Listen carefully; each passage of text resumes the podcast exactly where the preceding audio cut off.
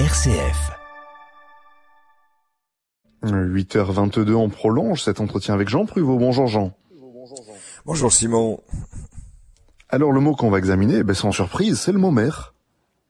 Aucun mystère, hein, la racine en est le latin mare, vaste étendue d'eau salée donnant donc la mer, attestée en français en 1050, et en 1145 apparaissait déjà la haute mer, éloignée du rivage, et ce mot qui fait penser euh, à l'immensité fut aussi euh, vite l'objet de formules plaisantes.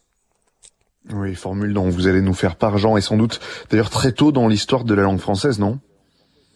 Eh bien, en effet, alors, mais laissons la parole à Madame de Sévigné, chez qui euh, on atteste d'abord, c'est la mer à boire. Bon, expression que Furtière reprend avec une autre formule, et c'est vouloir épuiser la mer, pour dire c'est une chose impossible à faire, dont on ne peut jamais voir la fin.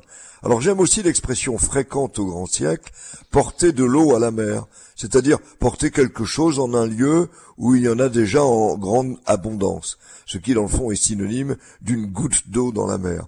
Ben, on oublie d'ailleurs la différence entre un lac qui en principe n'est pas salé et la mer, dont c'est au contraire la caractéristique. On disait ainsi qu'une sauce est salée comme mer. Bon, c'est à peu près ce qui arrive chaque fois que je fais la cuisine.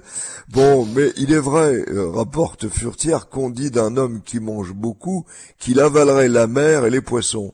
Et la première définition académique de la mer est la suivante en 1694, l'amas des eaux qui compose un globe avec la terre et qui la couvre en plusieurs endroits. Définition un peu lourde, euh, mais on préfère de loin celle donnée au XXIe siècle par l'Académie française, la vaste étendue d'eau salée qui couvre la majeure partie de la surface du globe. Bien sûr, se dit d'une localité sur une côte, un rivage, pour la distinguer d'une autre localité de même nom, et voici Boulogne-sur-Mer. Bon, j'aurais juste ajouté ville de ma grand-mère maternelle, bon, ben, enfin, passons. Hein. Enfin, si on veut bénéficier de définitions plaisantes, consultons les verbicrucistes, alors. Oui, j'imagine qu'ils s'en sont donnés d'accord, je vois. Ben, en effet, hein, voici toute une série de définitions. Mine de sel, pensée imparable. Zone bleue, c'est indiscutable. Écumeuse automatique, c'est plaisant. Marathon, T-H-O-N, bien sûr, beau jeu de mots. Parc à moutons, bah oui, hein, les moutons de la mer. Fabrique de lames, les lames de fond. Bon, partie de golf, oui, le golf du Morbihan, par exemple. Enfin, euh, en voilà une plus coquine que je n'ai pas comprise tout de suite. Ceinture pour bikini.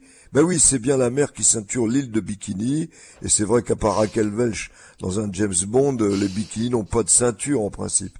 Mais la mer, c'est certain, ne manque pas de charme et, de vedette.